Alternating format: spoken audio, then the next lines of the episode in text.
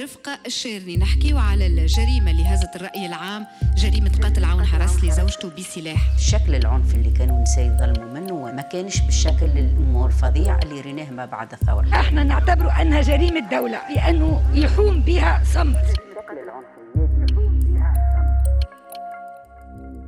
عام 2021 عشرة نساء قتلوهم رجالهم ولا leurs ex-partenaires الرقم هذا قايم على القضايا اللي داروا في الإعلام. عدد الجرائم هذه أكبر برشا أما مازال ما فماش إحصائيات رسمية في تونس. ورغم ذلك ال féminicide اللي هو جريمة قتل امرأة على خاطرها امرأة موجود وكاين بالحق. ال féminicide ما يصيرش كان في علاقة عاطفية ينجم يصير في علاقة عائلية كما جرائم الشرف ولا حتى وقت اللي ما فما حتى علاقة. جست راجل قتل امرأة على خاطرها امرأة. القاتل يخلق سياج قايم على الهيمنة النفسية وعلى العنف بمختلف أشكاله. الضحية توصل تلقى روحها حاصلة في دوامة عنف صعيب ياسر تخرج منها كي تحاول تمنع وقتها معتدي يتصرف ويتعدى الأشكال أخرى متاع عنف باش يثبت سيطرته عليها. نجم في بعض الحالات توصل القتل باعتبار يتهيأ له إنه يملكها ومن حقها ينزع لها حياتها.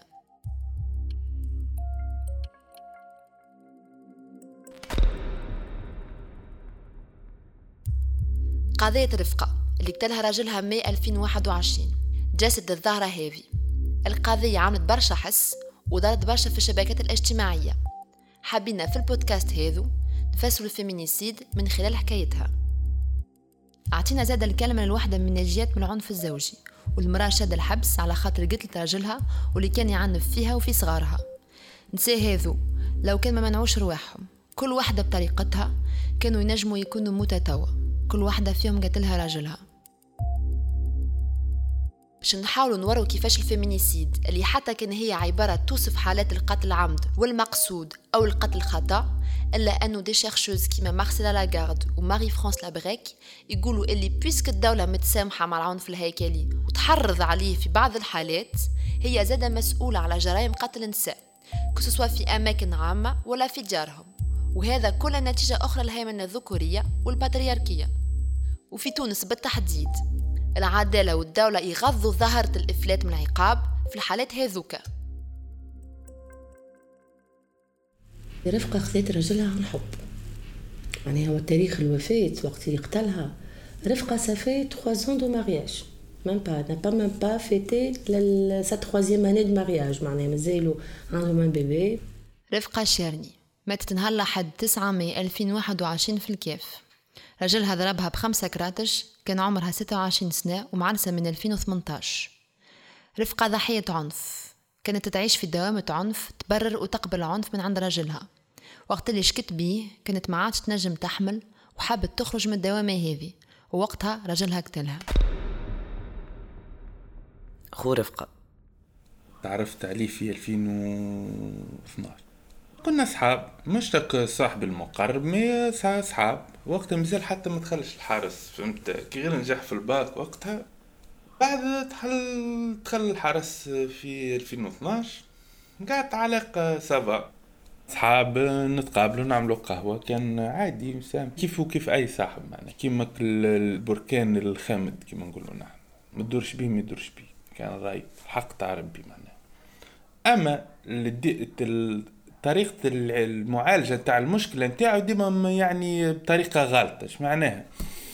يقعد رايد كذا صارت نبزة مع واحد ولا كذا ما عندوش لغة الحوار يضرب عادي. تصير مشكلة ديما يعالجها بالعنف ما عندوش حاجة أخرى. بعد جا في جا في يوم من الأيام قال لي راي أختك كذا وكذا ومش نحب نجي نخطب. برمج كيما نقولوا إحنا خطبة وكذا كلمته رد بالك نهار تجي تخمم تضربها ولا واحد قال لي لا تهنى في الحكاية هذه. علي عرفاوي المدير السابق للفرقة المختصة بالبحث في جرائم العنف ضد المرأة والطفل بالكيف. تصورت إنه تصير agression أخرى؟ خاطر هو ال phénomène نتاع زوجها باين إنه هو معنف واضح فهمتني؟ بال critères اللي ناخذوا فيهم إحنا فهمتني؟ السؤال اللي تسالهم له تعرف إنسان ماهوش قابل معناها إنسان مش عاد مش ترجع لل cycle de violence ما فيش حديث. ماما ما حبتش عليه برشا. بابا ما كي عادي معناها الحق نتاع ربي ما قالش حاجة خايبة وما قالش حاجة باهية مادام دخل من الباب يا خويا عضلين أمين وهي مادام حبات OK. رفقة عرست بالسيد وسكنت معاه فوق دار نسابها. هو عاون حرس وطني ويخدم بالليل في جندوبة. وهي من الأول كانت vendeuse في بوتيك في الكاف mais plus pour longtemps كانت تخدم في magasin وبعد بطلت قال شنو أو تروح مخر وكذا. رفقة بطلت الخدمة ومشت ولات كاتبة عن محامي في الكاف. مارس 2020 كيف باقي العالم تونس عملت confinement في جوة وبال كوفيد 19 البيرو اللي تخدم فيه رفقة سكر وهي أصبحت بطالة وخسرت مورد رزقها. في العام ذيك نشوف فيه إن بدت الحصيل والأمور تتكهرب شوي. أما ما فهمش حاجة الواحد ينتبه لها. ما فهمش حاجة ça va معناها على normal عادية. معناها حياة جديدة ولا عندهم ولعيب مسؤوليات وكذا رجلها اللي هو قعد مصدر الدخل الوحيد نجم يتحكم في رفقة ويمارس عليها عنف اقتصادي. رفقة لقت روحها من غير فلوس وصلت نهار في 2021 ما خدتش تشوك فترها على خاطر ما عندهاش باش تقضي ماكلة ليها ولولدها كريمة البريني رئيس جمعية المرأة والمواطنة بالكيف. حكيت لي شوية على مشاكل المصروف اللي ظهروا من بعد معناها les problèmes financiers qu'ils avaient tous les deux قالت لي ماهوش يصرف على ولدي معناها toujours des problèmes à cause de ça لاحظوا فيها الأمور تتكبس عليها شوي كما نقول واحد. خذا باباها في يديه وكذا وضمن فيها هو. في حد في باله بالموضوع فهمت؟ وأنا نعاون منه وخوها كيف كيف خذا partie كبيرة من ال charges نتاعي قالت نخلص وين كلمته المسؤول هذي على الكريدي قالت له راك عامل روتار معناها لازم تخلصنا. قال كيف مش سبها أول حاجة. هذا اللي سمعت بيها فهمت؟ سبها وكذا و... وعندهم تلفزة كسرها قدام ولده وقدامها هي روحت للدار. جيت أنا وقتها بعد نهارين ثلاثة فقت أنا بالحكاية خاطر هي في العادة تبات ليلة وترجع لدارها تروا جور في الدار. يا رفقة شبيك كذا وكذا. وقتها حكيت لي الحكاية قابلت أنا وياه مرة قلت له شنو الحكاية وعلاش تكسر؟ في الآخر قرض بكله. التلفزة اللي كسرتها يمكن قيمة القرض أقل منه معنى عليه هيك قال لي خويا غلطة وغش وكهو ما فما حد شيء. روحت للدار كلمتني وقتها قالت لي جهز العشاء ما وقتها. مشيت لها للدار نقعدت تضحك ما فما حد شيء تلعب مع الناس. الأمور كانت عادية. دوامة العنف مفهوم تابع من النفس. نلقوه في برشا علاقات عاطفية قايمة على العنف. حسب البسيكولوج سندس قربوج دوامة العنف تتقسم على أربع مراحل. مراكمة الضغط وهي مرحلة يرسي فيها المعتدي مجموعة ضغوطات نفسية يحاول عن طريقهم يكنترولي المرأة ويعزلها. الانفجار واللي هو مرحلة متاع برشا عنف بمختلف أشكاله. يصير بطريقة تدريجية وين المعتدي يظهر اللي هو مضيع الكنترول على روحه ألوغكم مش بالحق. الانسحاب التبرير وهي مرحلة يخفف فيها المعتدي من قيمة العنف متاعه. بتحميل الضحية المسؤولية ويحسسها بالذنب وهي بيدها تفركس له أعذار. شهر العسل وقت المعتدي يقعد إنه باش يتبدل وما عادش باش يكون عنيف والضحيه تقبل إنها تعطيه فرصة أخرى. والدوامة هذه تتعاود لوين تخلط الضحيه تحاول تمنع بروحها وحتى كي تخلط الأضرار النفسية والجسدية تقعد ولازمها وقت باش تبرى منها. أستاذة حسينة دراجي المحامية المكلفة بملف رفقة شيرين. قبلت تعيش هاك ال cercle de violence ولات قبلته ولات عايشة فيه. وصلت تبرر رفقة لعائلتها اللي راو كي ضربها يعني خاطر هو ضربها برشا مرات وكان برشا عنيف معاها. لكن ديما تغطي وديما تخبي وحتى كي يسمعوا كانت تبرر له. ما نجمناش نوضحوا أكثر مشاهد محدة متاع رفقة وهي تتعرض للعنف الجسدي من طرف رجلها. الشهادات اللي عنا بكلها متطابقة. رفقة كانت تتعرض للعنف الجسدي بخلاف العنف اللفظي والنفسي والاقتصادي. أما حكيت كان لبعض الأقارب اللي قرروا ما يحكوش اللي يعرفوه. يعني هي ديما حتى كي تطلب حاجة تغطي عليه ما حطتناش في, ال في, ال في الأمر الواقع. لا ديما لا ما عنديش صرف آه juste آه ما قابلتوش باش يعطيني. وخليل في الدار وأنا نسيت ما جبتهمش. قابلت بوها أمها خوها آه هما بيدهم مصدومين آه مصدومين من اللي كانت عايشته معناها فما حاجات ما كانوش يعرفوها. Et c'est un peu normal hein, dans, euh, dans les relations euh, de ce type, euh, surtout que ما كانوش قابلين العرس نتاعها و c'est logique أنها تخبي quoi في معظم الحالات وقت اللي مرأة تحت l'emprise متاع شريكها بمعنى إنه يفرض عليها سيطرته اللي تقتلها قيمتها وجردها من إنسانيتها. ما تحكيش على الشيء اللي تتعرض له لأقاربها. تخبي من الخوف من ردة فعل شريكها ومن اللي نجم يعمله لها. ولكن زاد خوف من الانتوراج. كيفاش باش يخزروا لها وشنو باش تقال عليها؟ نهار 700 2021 بعد ما تحملت مرة أخرى عنف جسدي من طرف راجلها رفقة شدت ثنية المركز باش تشكي. المرة هذه ما عادش فيها. اللي نتذكره نهار جمعة في رمضان. أه لي ساعتين. جت في البرمونونس عندنا إحنا في الاستمرار فهمتني؟ جت المركز الاستمرار بالكيف. خذالها محضر. حرصنا باش تاخذ شهادة طبية نتاعها خذت الشهاده الطبيه نتاعها في ساعة وقتها فيها 20 يوم في نهار الجمعة. القرار كله خذت في كل شيء. خذت شوف خذوا لها محضر نهار الجمعة. خذت الشهاده الطبيه نتاعها جا هو تسمع نهار الجمعة. وراجعوا فيها النيابة نهار الجمعة. قالت خنقني بالفولاره نتاعها فهمتني ولا؟ ما هي عامله فولاره بالفولاره نتاعك بس عليها الفولاره قالت لي مش أول مرة معناها؟ ما أما أول مرة نشكي بيه خاطر كل مرة يقول لي ما عندك ما تعمل لي وما متقوي عليه خاطر هو أمني. Euh, donc c'est ça, j'ai voulu comprendre, euh, donc elle m'a confirmé que c'était pas la première fois, que c'était une relation euh, voilà, basée sur la violence. قالوا له مفروض تتوقف. امشي أطلب منها السماح. قالت لي وقتها آه، جاء نبعثوه بحثية معناها في وسط البيت هذيك وقال لها تو تجبد شكية ولا نذبح والدي نبوك حاجة كلمة هكا فهمت. وقتها نذكر قلت له أخي ما قالوا له حد شيء قال لي لي راهو هبط في صوته. البوليسية قالت له برفقة حاولوا يتوسطوا بينها وبين رجلها قبلوها بالمعتدي باش يطلب منها السماح هو استغل الفرصة اللي عطوها له باش يهددها. حاجة يعاقب عليها القانون 58 أما العقوبات هذه ما تتوجه كان للأعوان الوحدات المختصة ورفقة مشت للبوليسية العاديين بما أنه أعوان الوحدات المختصة يخدموا حسب التوقيت الإداري. بوها كي مشى معاه للمركز راه شارلو وقال له عنده سلاح قال له أنت شن دخلك عملت دراسة في القانون 58 قلت لهم أول ما تكونوا في عوض تكونوا les chefs كونوا les officiers للبرا خاطر أنا آخر étape تنجم تقول مانيش l'étape الأولاني. فهمتني؟ أنت في الأكسية جوستيس ولا الأكسية في البجيله أنا لهنا باش تقابلي اللي في الباب نجم نقول لك على جيت نجم تقابل الممرض اللي في السبيطار نجم نقول لك على جيت نجم تقابلي الحاجب اللي في المحكمة. نجم نقول لك شبيكي بنت فلان يا أخي علاش تشكي؟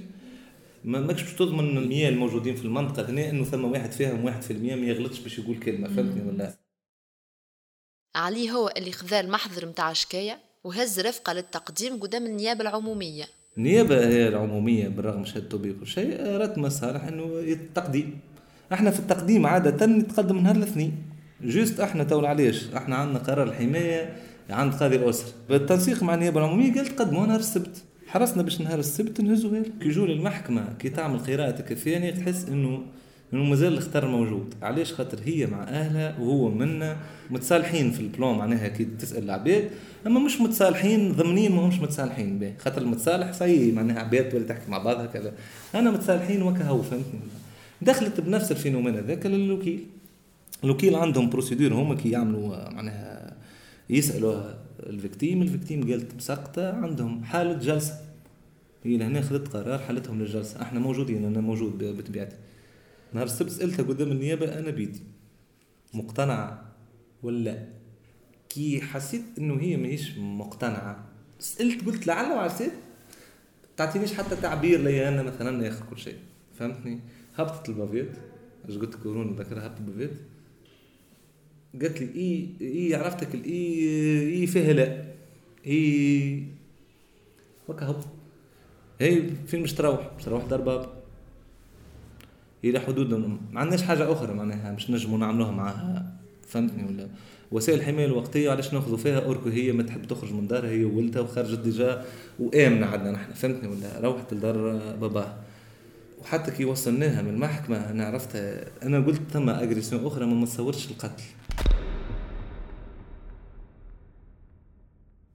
تغطي عليه ديما تغطي عليه. ما حتى مثلا في البريود الأخرى يعني آه، امها قلت لها اقعد في الدار وعندي قضيه نتاع طلاق وسايبه عليك قلت لها لا parlais pas de divorce mais Elle voulait prendre du pouvoir sur lui. Vu que Amni, d'après ce qu'elle nous dit, dit, mais donc elle voulait prendre du pouvoir.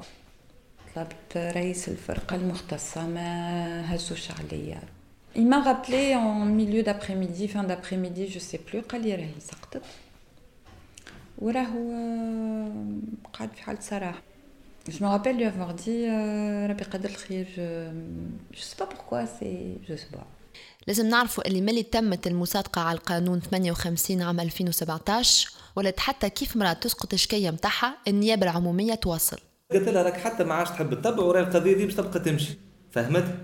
راهو إسقاط نتاعك ما يوقفش التتبع لكن إسقاطها يأثر على الإجراءات يحب ولا يكره عندنا قانون عدد خمسة زاد يقول الاحتفاظ علاش زاد راك عندك في الفيزافي نتاعك قانون تاع احتفاظ وحق دفاع وكل شيء يقول مادام هو ما ماهوش متطلب الاحتفاظ به باش ما تضيعش معالم الجريمة معالم الجريمة ماهيش ضايعه موجودة.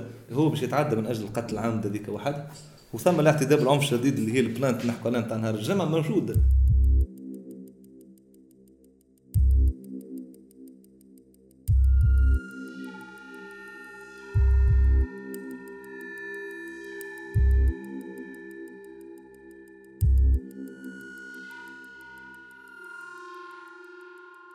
أنا رقت في الدار كلمني صاحبي وقتها.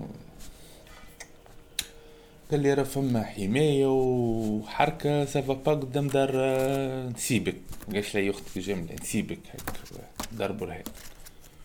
أنا بحكم اطمئن وقتها راكده في الدار معناها بحذانا ما فقت. معناها في بالي آه، صارت حاجة لامه داخت كذا واحد. كلمت ماما وقتها قلت لها فما حماية وكذا قدام دار رفقة.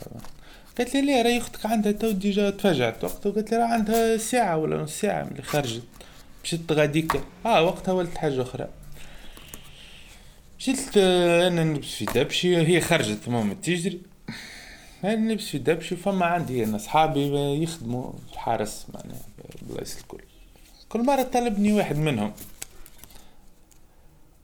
ألو وينك لاباس لاباس وشنو فما لا لا برمشي لاباس لاباس فما شيء وقتها بديت نحس فما حاجة سافا با بالرسمي خاطر عندي صحابي يمكن بالرسمي فما عام وعامين ما حكيتش معاهم يطلبوا فيا فهمت أه سمعوا بالحكايه وقاعدين يشوفوا فيا أنا في بالي ولا مشيت للدار غاديك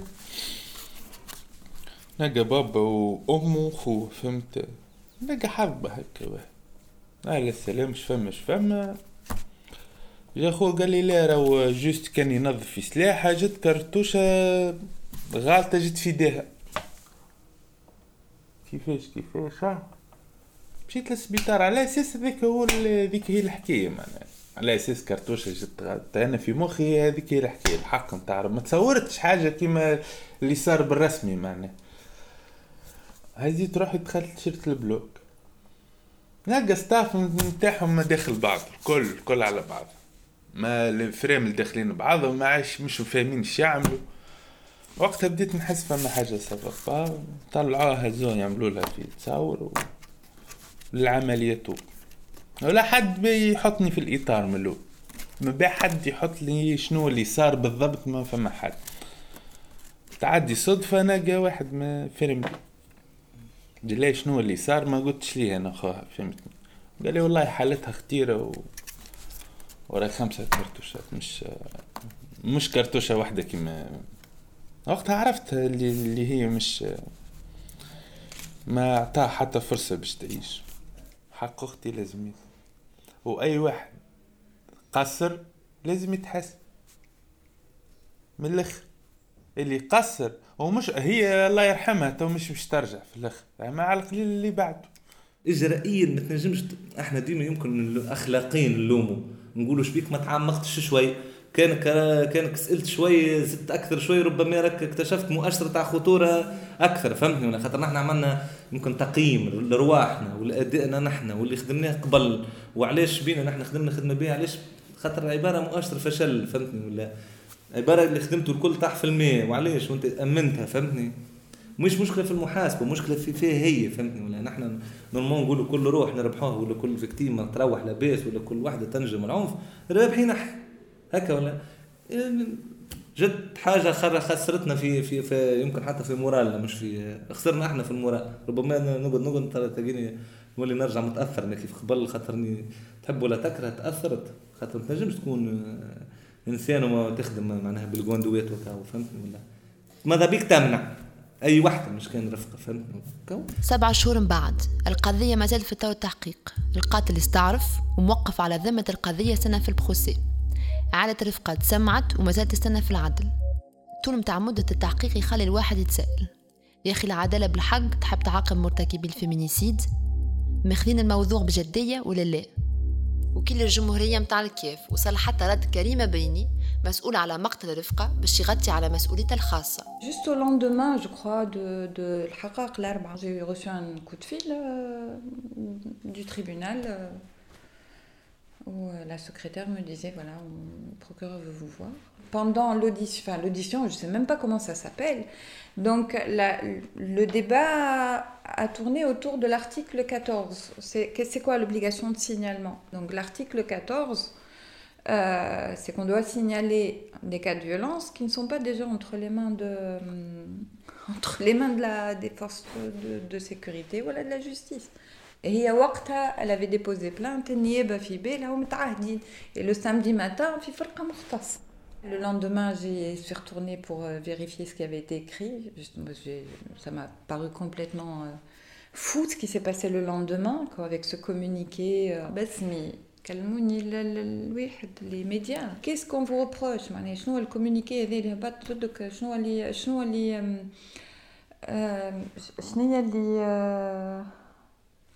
كيس كون فو روبروش راه فما وأنا ما في باليش في الكلاس وقت تليفوني سيلونسيو نشوف التليفونات في التليفونات شو الحكاية ا مومون دوني جو دي با نورمال معناها يعرفوني العباد في سيلونسيو ما كلمنيش في الكلاس خرجت هي فاهم وقتها ولا ما شكون مدام بريني شنو ولا شنو ردك على اتهامات ولا شنو ردك على اتهامات المحكمة في التكتم بعلام درا شنو معلومات خطيرة Je suis allée le lendemain, j'ai demandé à lire.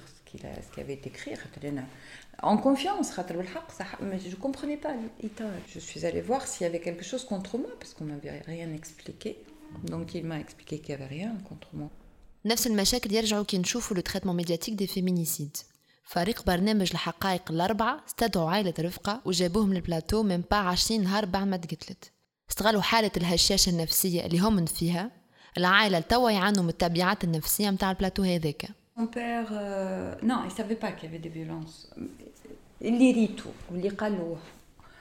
Euh, il ne savait pas qu'il y avait des violences. Euh, des violences qui m'ont des violences physiques. J'ai vu sa réaction quand il a assisté avec moi à l'émission L'Arba et qui découvrait, et qui, qui découvrait ce qu'écrivait sa fille. Euh, il m'a fait mal au cœur, franchement. Euh, il, il, a bugué, carrément. Euh, et il a demandé à Hamza, قالوا قالوا ما surtout على حكاية الماكلة معناها اللي هي وصلت بيتت بلا عشاء معناها ما قبلهاش ما قبلهاش et ça lui a fait énormément de mal. Il a demandé à Hamza de, d'effacer le, de, d'enlever quoi le. قالوا حمزة ما je peux pas قالوا c'est c'est c'est مش احنا قالوا c'est ce qu'elle écrit c'est ce qu'elle dit معناها je peux pas بس ما نجمش معناها quand il est sorti euh, il est rentré dans une colère folle قال كيفاش انا je عايش بحذاها elle pouvait me demander n'importe où يحبها برشا هو euh, علاش elle ne m'en a jamais parlé ou تتحمل مسؤوليتها il s'est, il s'est vraiment mis en colère donc ça l'a vraiment choqué. J'ai compris à ce moment-là que vraiment il savait pas. استغلوا نقطة الضعف وقتها مي في الآخر يعملوا حوايج ما شاورونيش فيهم. معناها أنت باش تعطي مساجات فيها صوتها ولا كذا ذيك حرمة تشاور العيلة نتاعها علاش أنت تعمل حاجة ما من غير ما تشاورني في الأخر فهمتني؟ أنا حتى الصحفي كنت بتعاون معه على الأخر على أساس حاجة لازمها حق ويظهر في الأخر تعمل في حاجات من راسها. بالرغم كلمتها قلت لها فما حوايج ما تعديش مش حكيت مش نط يعني آه مش نخبوا حقيقة على حاجة أخرى. لا فما حرمة تعديش اللي صوت أختي في التلفزيون. لا والله آه، باش تتعدى خاطر هما اللي دار قالت تتعدى. شكون اللي دار ولي أمرها؟ Sans aucune préparation psychologique. راهي هذاك اللي هبلني أنا فريمون سا جي يو انورم بالحق علاش نغادي جيت با بيان دو تو وي لو بير ما نحكيلكش للأسف رفقة مش أول وحده ومش باش تكون آخر وحده في تونس نساء قلت له خاطرهم نساء. معناها ذمهم الوحيد اللي هما نساء. غياب الإحصائيات وبطء مسار العدالة وطول الإجراءات تخلي عقاب المذنبين حاجة صعيبة يغموا صوت الضحايا. في الحلقة هذه حاولنا نرجع لهم أصواتهم نحكوا حكايتهم ونكرموا ذكراهم.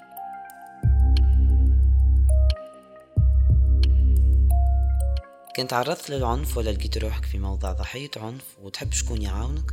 نجم تتصل بالرقم الأخضر متاع وزارة المرأة على ثمانين عشرة عشرة ثلاثين. ولا من الممكن الاتصال بمراكز الإنصات والتوجيه اللي وضعتهم الجمعية التونسية للنساء الديمقراطيات على ذمة النساء ضحايا العنف في أربع جهات. تونس واحد وسبعين ثمانية وتسعين صفر حداش وإلا سبعة وعشرين ميتين وثلاثة وثلاثين ستمية وثمانية وثمانين. سوسة ثلاثة وسبعين ميتين واثنين ميتين وسبعة وعشرين وإلا ثلاثة وعشرين ثمانية وخمسة وتسعين خمسمية وثمانية وثمانين. قيروان. تسعة وعشرين ثمانية وتسعة أربعمية وخمسة. صفاقس أربعة وسبعين ميتين وستة وتسعين ستمية وواحد وعشرين وإلا ثمانية وعشرين مية وخمسة وسبعين تسعمية وخمسين.